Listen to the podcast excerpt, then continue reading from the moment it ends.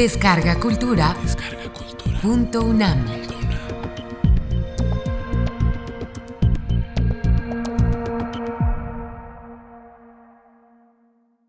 La melancolía y sus ecos musicales.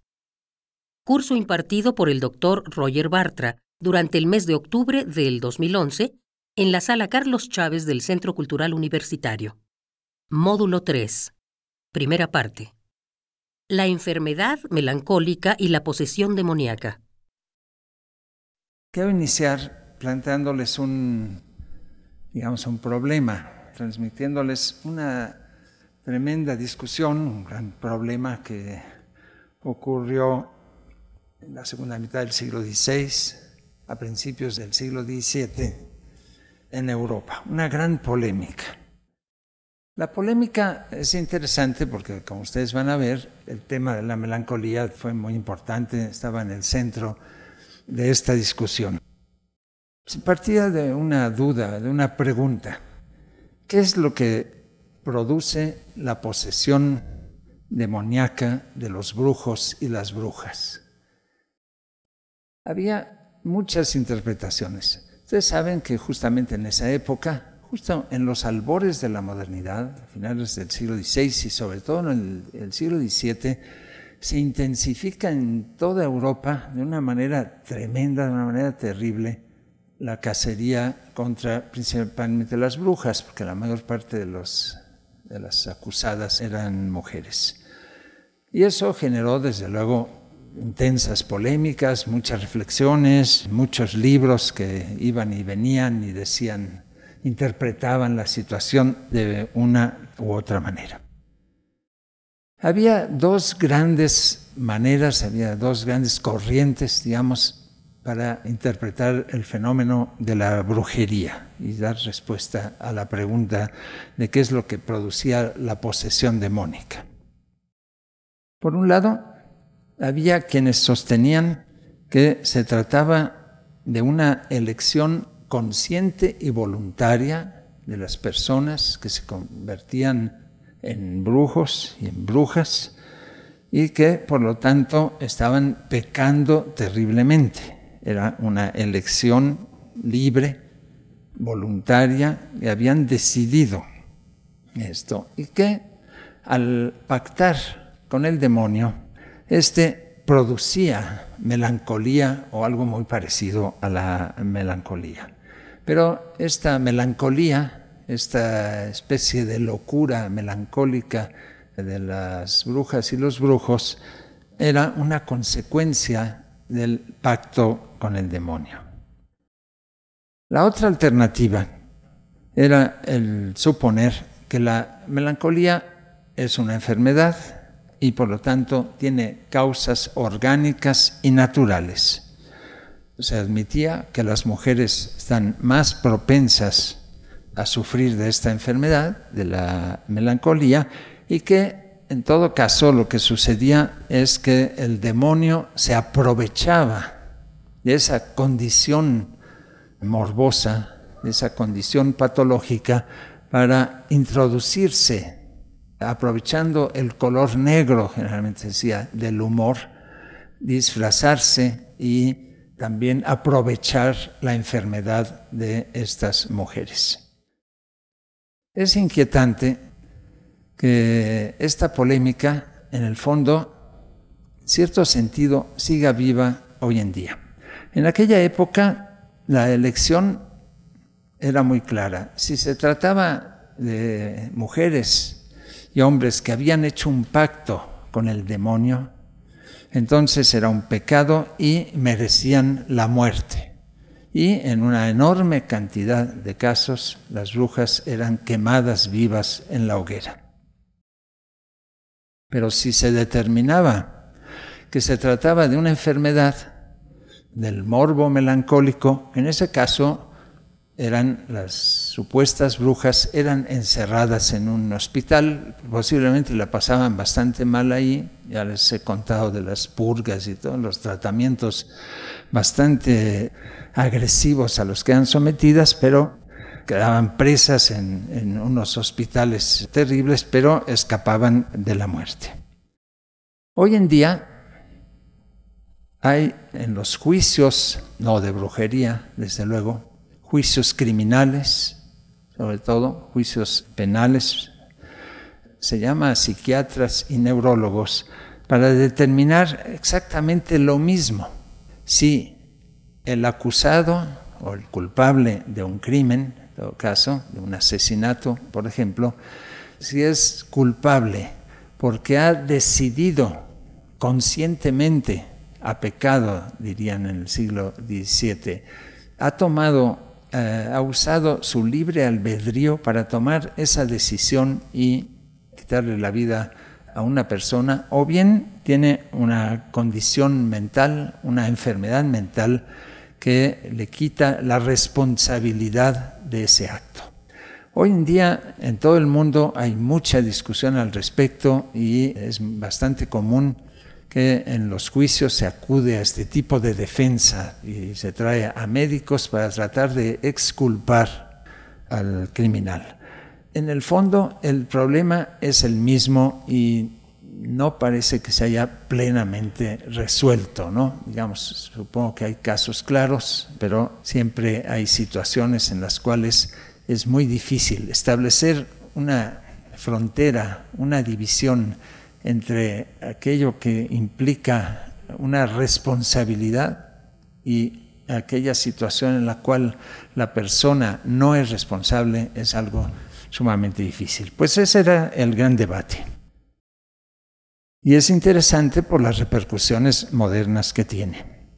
En el lado que abogaba por la represión a la brujería de una manera decidida, ese lado estaba encabezado por un gran pensador, uno de los pioneros de la ciencia política, de la jurisprudencia moderna, francés, Jean Baudin. Jean Baudin escribió un libro titulado Sobre la demonomanía de los brujos en 1580 y que fue una respuesta a las posiciones del bando contrario. El bando contrario estaba encabezado por un médico holandés, Jean Vier, que había escrito un tratado de Prestigis Demonum, se llama de 1563, donde de una manera no del todo clara, pero era bastante más tolerante y enfatizaba la importancia de la melancolía en la brujería. Jean Baudin escribió este tratado sobre la demonomanía directamente para refutar las tesis de Jean Bier. Eso es bien interesante, esta polémica que duró además muchos años, fue repetida por otros, fue continuada en diferentes medios, etc. Jean Bier creía que sí existían realmente las brujas, creía que existía el demonio, pero señalaba que en muchos casos se trataba de una enfermedad y admitía que el demonio se aprovechaba. Y decía que, bueno, que en ciertas ocasiones efectivamente el demonio estaba implicado. Les voy a citar una frase, un par de frases de su tratado, que es muy interesante. Él escribió, el diablo, enemigo hábil, astuto y cauteloso, induce fácilmente al sexo femenino el cual es inconstante a causa de su complexión, de creencias ligeras, malicioso, impaciente, melancólico, por ser incapaz de dirigir sus afecciones, o sea, sus afectos. Y principalmente las viejas débiles, estúpidas y de espíritu vacilante. No suena muy moderno y este era el tolerante, esta era la posición avanzada. Ya se imaginarán Jean Baudin, ahora les citaré algo de él, qué es lo que planteaba. En otro párrafo de su libro, Pierre dice, el diablo se mezcla muy fácilmente con el humor melancólico, como hallándolo apto y muy cómodo para ejecutar sus imposturas, por lo cual San Jerónimo dijo muy a propósito que la melancolía es el baño del diablo. Así que esta es la posición tolerante y fue contemplada por Jean Baudin como una posición de excesivamente tolerante. Jean Baudin es el fundador de la filosofía política moderna, de la filosofía económica. Era un brillante economista que mostró desde aquella época, en el siglo XVI, que la afluencia de oro y de plata provocaba inflación, por ejemplo. tiene un libro clásico, Los seis libros de la República, que es un libro de teoría política muy interesante. Pero no obstante, él participó como experto en perseguir brujas en muchos juicios. Quería realmente eliminarlas a todas, matarlas a todos y a todos. Había algunos brujos también. Y en la discusión con Vier, él sostenía que, contra toda la tradición de la teoría humoral, desde luego, él de medicina no sabía gran cosa, negaba que las mujeres fuesen especialmente melancólicas. Se da una situación muy peculiar. No es fácil interpretar el por qué en los albores de la modernidad se inicia esta cacería contra brujas y brujos de una manera tan terrible. Miles y miles de personas murieron en la hoguera, muchos más miles además fueron perseguidos, encarcelados, torturados y torturadas. Una cosa tremenda y no porque hubiese realmente nuevas teorías. Paradójicamente, al parecer, una de las explicaciones por las cuales se produce este auge de la brujería, supuesto auge de la brujería, pero sobre todo evidentemente auge de la persecución a las brujas, es la expansión de las explicaciones científicas. Justamente estas ideas como las de Bier, que decían que el demonio aprovechaba la condición melancólica, que era una enfermedad natural producida por eh, causas naturales, que eso facilitaba la acción del demonio. Y eso, al parecer, contribuyó, estos supuestos avances en la explicación, provocó, estimuló la cacería de brujas. En la época hubo un gran este jurista inglés que realmente sí tuvo una actitud muy avanzada. Me refiero a Reginald Scott.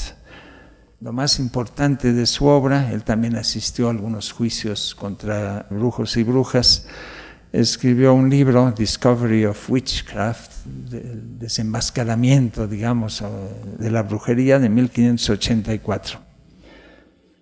Él era miembro del Parlamento y su posición sí es realmente clara y avanzada. Representa una posición ilustrada muy avanzada para su época. Él negaba totalmente la existencia de brujería. Él decía que las mujeres, sobre todo las mujeres, él también sostenía que era una enfermedad que atacaba principalmente a las mujeres, que en realidad estaban enfermas. Y es una verdadera enciclopedia de temas demonológicos, eh, verdaderamente impresionante. Pero para él la situación es clara. Él decía, los diablos son espíritus, no son cuerpos. Y por lo tanto, no pueden influir en los cuerpos de ninguna manera, no pueden manipular las causas naturales, que eran las tesis científicas, digamos, entre comillas, las tesis científicas que en realidad estaban detrás de la cacería de brujas. Él negaba, él decía que se trataba de dos universos completamente separados. Uno era de los espíritus entre los cuales estaban los demonios y por otro lado estaba lo que se consideraba brujería, eran visiones provocadas por desórdenes mentales, enfermedades físicas, etc.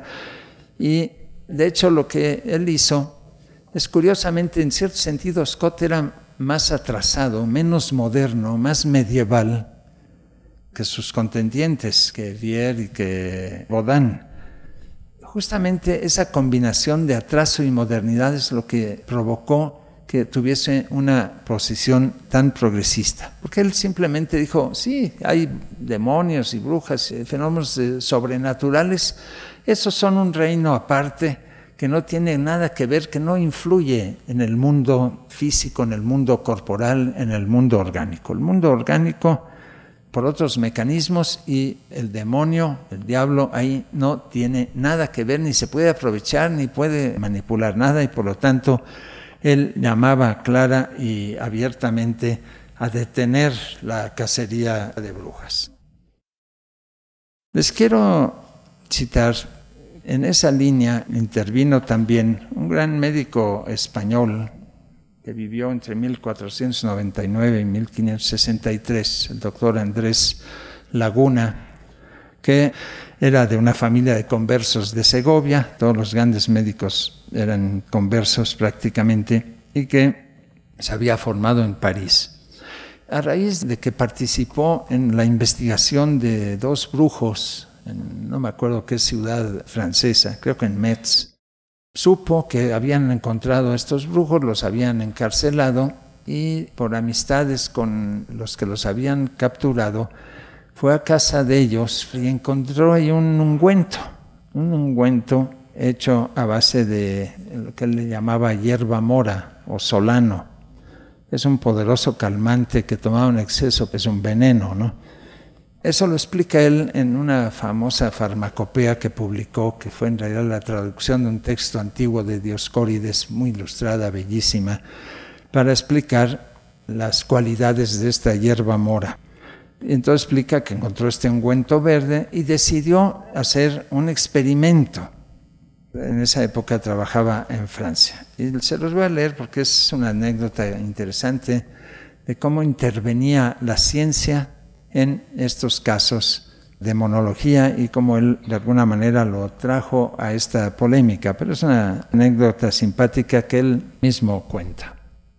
Él tomó ese ungüento que había obtenido de los otros brujos y él se encontraba ante la situación de una mujer que se había vuelto melancólica y casi frenética, dice al mismo tiempo, y que era la mujer del verdugo de la ciudad de Metz, donde él vivía. Dice, hice untar de pies a cabeza a la mujer del verdugo, que de celos de su marido había totalmente perdido el sueño y vueltose cuasi medio frenética. Y esto así por ser el tal sujeto muy apto en quien se podían hacer semejantes pruebas, como por haber probado otros infinitos remedios en balde y parecerme que aquel era mucho a propósito y no podía dejar de aprovechar, según de su color y olor se colegía.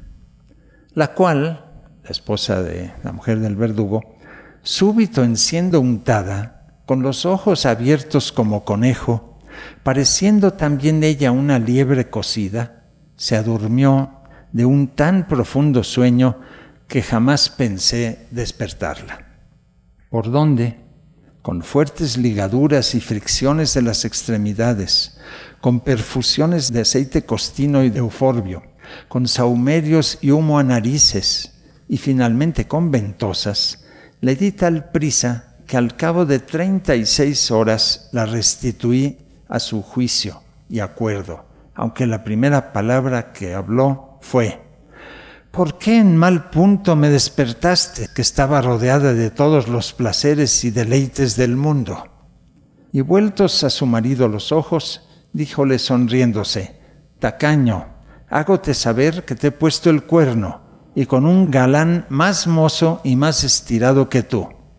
Y diciendo otras cosas muchas y muy extrañas, se deshacía porque de allí nos fuésemos y la dejásemos volver a su dulce sueño del cual poco a poco la divertimos, aunque siempre le quedaron ciertas opiniones vanas en la cabeza. Esta es como cuenta la historia. Y a partir de ahí, el doctor Laguna empieza a discutir el tema de la brujería y concluye que las brujas en realidad todo lo imaginan, como esta mujer del verdugo que él presenció, que fue por el ungüento, que se durmió, que tuvo un sueño erótico y despertó, etcétera, ¿no?